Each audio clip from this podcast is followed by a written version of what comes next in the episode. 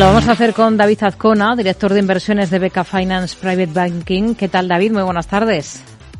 ¿Qué tal? Muy buenas tardes aquí, a punto de cerrar las pantallas y empezar a cortar el, turrón.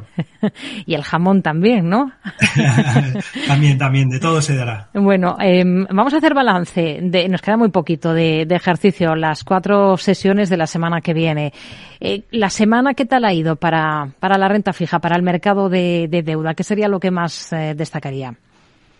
Pues destacaría que dadas las fechas en las que estamos, pues eh, es un mercado que, ha estado pesado tanto en la parte de emisiones como en la parte de compra, ¿no? Pero sí que hay dos elementos principales que lo han marcado sobre todo a la baja. ¿eh? Una primera noticia que veíamos en nada más comenzar la semana por parte del Banco de Japón, ¿no? Nos decían que sucumbían al movimiento global de subida de tipos de interés.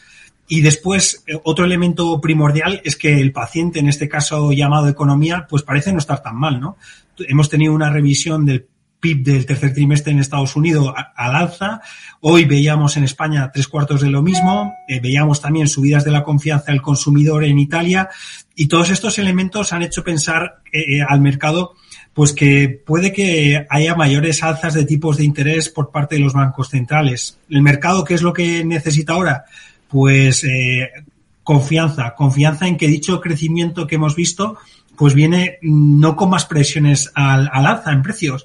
Y aquí el día 6 de, enero no solo tendremos el sorteo del niño, hmm. sino que aquí en, la eurozona tendremos el IPC eh, de la eurozona y adicionalmente conoceremos el dato de desempleo norteamericano que debería de permitir que el mercado de renta fija eh, consolidara niveles y subiera. De todo el universo de renta fija, em, hemos visto que ha sido un año muy complicado este, pero ¿qué es lo que mejor les ha respondido a ustedes para, eh, para, bueno, digamos que les ha sorprendido para bien en medio de esta tormenta perfecta, ¿no? Que ha habido casi en el mercado de renta fija de manera generalizada y que hace que muchos se quieran olvidarse de este 2022 cuanto antes.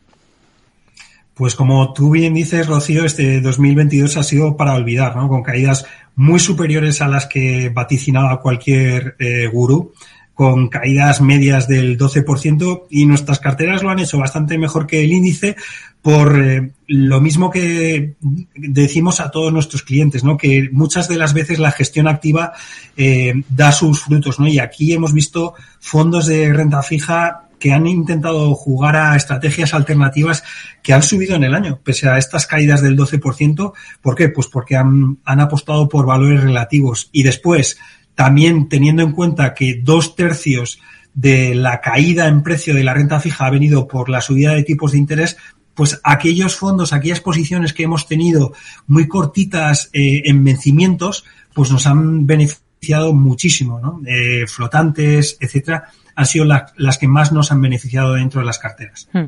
Y ahora, em, en esta última recta final del ejercicio, hemos visto cómo se ha calmado un poco la situación.